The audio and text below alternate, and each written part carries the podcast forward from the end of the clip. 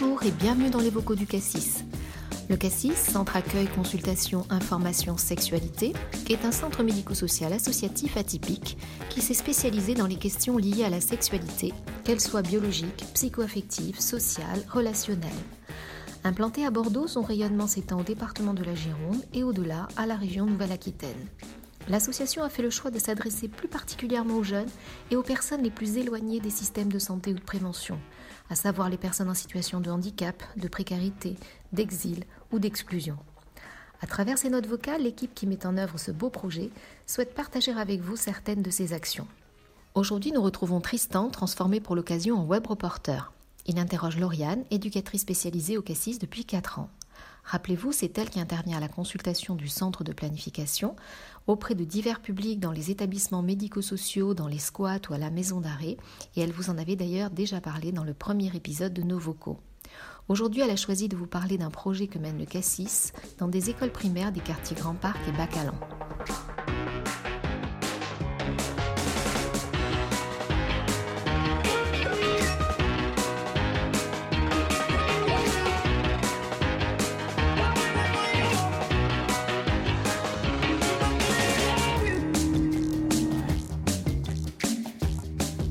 Bonjour Lauriane. Bonjour Tristan. Et re-bienvenue dans les vocaux du Cassis. Merci beaucoup. Alors, cette fois-ci, de quel projet as-tu décidé de nous parler? Je voudrais te parler d'un projet que l'on réalise depuis plusieurs années auprès d'élèves d'école élémentaire, quelques classes de CP, mais surtout des classes de CM2. Alors, ma première question va être de quoi on parle avec des élèves de CM2 quand on parle d'éducation à la vie affective et sexuelle?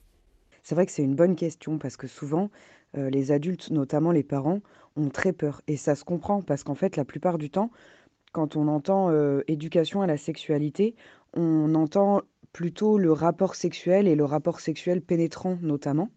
Alors qu'en fait, l'éducation à la sexualité, c'est quelque chose de beaucoup plus global. Et en plus, nous, au Cassis, on a une approche positive de ça.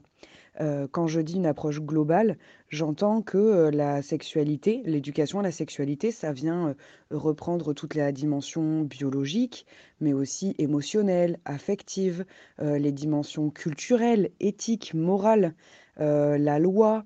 C'est tout ça en fait dont on parle. La communication, le langage de l'amour, de l'amitié.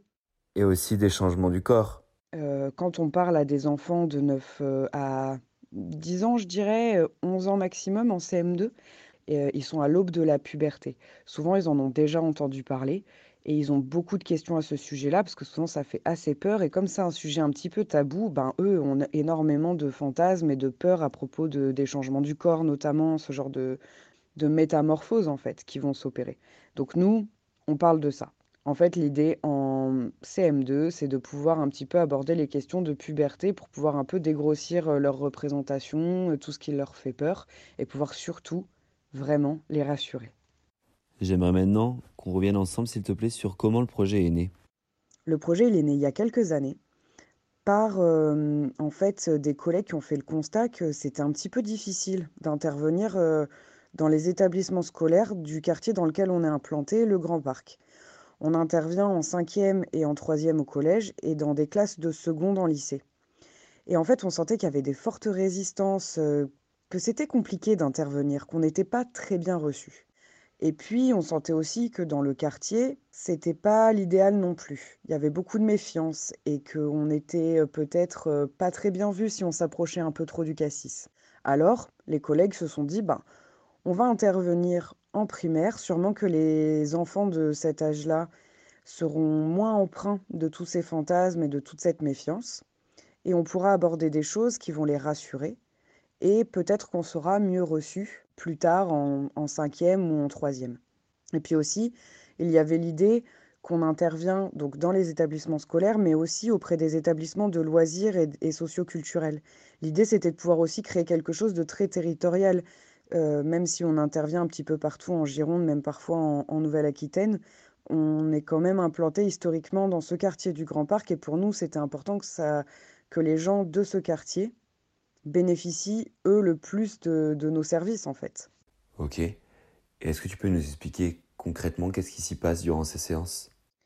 Il s'agit de cinq séances qu'on réalise dans des écoles principalement de Grand Parc et Bordeaux Nord. Donc cinq séances qu'on programme avec les professeurs des écoles des élèves concernés, parce qu'en fait il faut savoir qu'il y a une leçon concernant la reproduction humaine qui est prévue en CM2 par l'éducation nationale. Donc en fait c'est intéressant parce que les professeurs des écoles essayent de se servir un petit peu de notre venue pour compléter la leçon qu'ils doivent réaliser. Euh, sur ces cinq séances. Avant, on intervenait avec euh, le livre de Babette Cole, Poil partout, et le petit film qui est découpé en plusieurs chapitres qui s'appelle Le bonheur de la vie. Euh, cette année, on intervient à partir d'un programme qu'on a créé avec une vraie progression pédagogique sur cinq séances et qui est associé à un petit livret qui est distribué à chaque élève sur lequel il peut colorier, il peut dessiner, il peut jouer à des petits jeux, il peut répondre aux questions. C'est son livret. Le, but, c'est qu'il puisse le garder après les séances pour garder un petit peu une trace du, du travail qu'on aura pu mener euh, sur ces cinq séances. Alors la première séance, on va prendre le temps de se présenter, de présenter le cassis, de présenter un petit peu ce qu'on va faire pendant ces séances pour que les élèves soient rassurés un petit peu parce que bah, qu'ils sachent tout simplement qui leur parle. Et puis après, on va prendre un petit peu le temps de donner ben, les règles pour que les séances se déroulent bien. Et il y aura un temps aussi pendant lequel les, élèves pourront se présenter, se dessiner, euh, donner un petit peu d'informations sur eux pour qu'on puisse vraiment faire groupe en fait. La deuxième séance, on va amener la question de la puberté. On va essayer de la définir avec eux. Et puis on va parler des changements corporels, des filles et des garçons, les changements communs aux deux sexes. La troisième séance, on va aller un petit peu sur les questions d'amitié, d'amour, qu'est-ce qui se passe à ce moment-là. Et en fait, on va se rendre compte que la puberté, c'est pas uniquement des changements physiques, mais c'est aussi des changements dans la tête et dans le cœur. C'est ce qui va permettre un peu d'élargir cette question-là de la puberté. Euh, après, la quatrième séance, on reprend un petit peu le travail sur les écrans. Parce que ça nous semblait vraiment important dans le sens où, en fait, ces dernières années, lorsqu'on intervenait en CM2, qu'on recueillait leurs questions anonymes pour voir un petit peu où est-ce qu'ils en étaient, il y avait quand même des questions sur la pornographie, mine de rien, et notamment de la pornographie subie, c'est-à-dire des images qui, arrivent euh, sur leurs écrans sans qu'ils aient fait de démarche pour aller voir de la pornographie. Et euh, ça, ça nous inquiétait beaucoup. On s'est rendu compte qu'il y avait quand même peu d'outils pour les parents pour les protéger. La solution, c'est l'éducation, en fait, des enfants. Donc, on reprend un petit peu, voilà, ce qu'ils ont le droit de regarder à la télévision, les jeux auxquels ils ont le droit de jouer, et puis aussi euh, comment on peut se comporter sur les réseaux sociaux pour que tout se passe bien. Parce qu'on sait qu'en CM2, il y a des élèves qui, qui sont sur les réseaux sociaux. Et c'est pas toujours évident pour les parents d'être derrière eux parce que si ça se fait sur un téléphone portable, enfin voilà, les enfants sont quand même très habiles avec les nouvelles technologies et, euh, c'est assez difficile d'avoir un regard sur ce qu'ils font. Et puis la dernière séance, euh, elle est toujours identique euh, aux années précédentes. C'est la, séance où en fait on reçoit les, les élèves par petits groupes et plus en classe entière. Et on va pouvoir recueillir du coup leurs questions en direct en général, les professeurs des écoles nous envoient les élèves par petits groupes d'affinité. En fait, c'est des copains. Donc, ils sont plus à l'aise pour nous poser des questions. Et ça, c'est vraiment génial. C'est vraiment des moments euh, incroyables avec des questions toujours euh, très, très pertinentes. Et surtout, pour nous, ça nous permet en fait de répondre vraiment aux questions euh, de tous les élèves. Et notamment, je pense par exemple au côté rapport sexuel parce qu'il y a des élèves qui vont d'eux-mêmes, en ayant une leçon sur l'ovule, sur le spermatozoïde, comprendre qu'il y a besoin d'une pénétration pour que le sperme euh, dégage des spermatozoïdes et que ces spermatozoïdes puissent aller euh, rencontrer l'ovule. Et d'autres élèves n'en sont pas du tout là. Et, comme euh, je le disais précédemment dans un autre podcast, nous, on tient vraiment à ne jamais devancer les questions. Donc, les petits entretiens, pour nous, c'est vraiment l'opportunité de pouvoir répondre aux questions des élèves sans pour autant répondre devant tous les autres élèves qui seraient peut-être pas prêts à ce moment-là d'entendre la réponse. Ça, c'est hyper important. Et puis aussi, euh, ces petits entretiens, ça permet euh, bah, qu'ils soient certes plus à l'aise, mais aussi qu'on puisse vraiment prendre le temps de voir ce qu'ils ont, qu'ils ont compris, ce qu'ils n'ont pas compris, les, interrogations qui restent, euh, qu'on puisse vraiment approfondir certains sujets.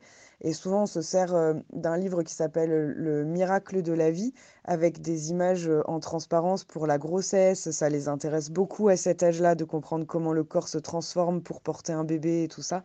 C'est vraiment très, très chouette. Tout à l'heure, tu nous parlais du livret. Si j'ai bien compris, il permet de suivre l'évolution des séances et de garder euh, une trace écrite un peu ludique de ce qui se dit.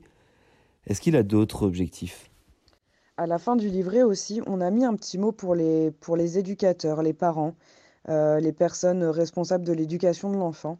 On pensait que c'était aussi important de pouvoir s'adresser aux parents. On a créé aussi un petit mot euh, pour les écoles qui puissent mettre dans le cahier des enfants pour que les parents soient au courant des séances et de pouvoir renvoyer vers nous toutes les questions aussi des parents, soit les questions par rapport aux séances qu'on va mener dans l'école, mais aussi les questions qu'ont les parents parce que des fois les parents ont des questions sur euh, la question de la sexualité euh, chez leurs enfants et ne savent pas forcément à qui s'adresser. Donc c'est aussi une manière pour nous de montrer voilà qu'on est là et qu'on peut recueillir leurs questions et qu'ils sont les bienvenus pour en discuter avec nous. Euh, donc ça, ça nous paraissait vraiment, vraiment important et puis pouvoir lever aussi les inquiétudes, ce qui se comprend totalement et, et voilà qu'ils soient rassurés du travail qu'on peut mener avec leurs enfants. Et est-ce que vous avez eu des retours par rapport à ces interventions? Oui, on a eu des retours. Alors, on a eu des retours très positifs dès le début de ce projet-là, parce que euh, euh, comme on intervenait sur les structures de loisirs, dans les collèges, dans les lycées, et eh ben tout à coup, on a vu les enfants, du coup, vus, en primaire, vus en CM2, euh, nous saluer dans les rues du quartier. Enfin, c'était vraiment sympa. Et donc, sur ce que je disais au début, des réticences qu'on sentait dans le quartier, tout ça s'est levé d'un coup. C'était vraiment impressionnant et c'était vraiment agréable. Après, euh, l'année dernière, on a vu pour la première fois des élèves de 5e qu'on avait donc vus en CM2. Et c'était incroyable les retours qu'on a pu avoir.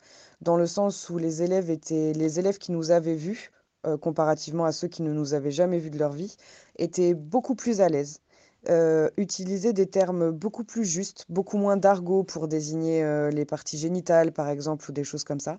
Euh, ils étaient donc beaucoup plus précis dans leur vocabulaire. Ils, ils, ils étaient très intéressés. C'était vraiment agréable. Et donc, ils ont aussi porté une dynamique au sein des groupes dans lesquels ils étaient. C'était vraiment le retour qu'on attendait et je crois qu'on ne s'attendait pas à quelque chose d'aussi positif. Et alors, quelle suite pour ce projet? Quelles sont les pistes d'amélioration? La suite de ce projet, c'est les classes de CP.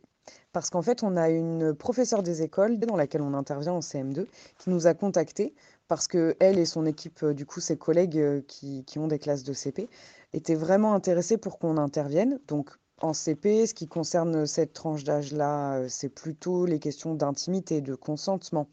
Le fait qu'on ne puisse pas toucher le corps de l'autre comme on le souhaite, qu'on a le droit de refuser qu'on touche notre corps, euh, qu'on a le droit de, ne pas avoir envie qu'on nous regarde, euh, qu'on nous, nous, tripote euh, ou, ou qu'on nous fasse mal. voilà, c'est important de pouvoir se positionner. C'est des compétences psychosociales qui s'apprennent très tôt et il ne faut pas le minimiser.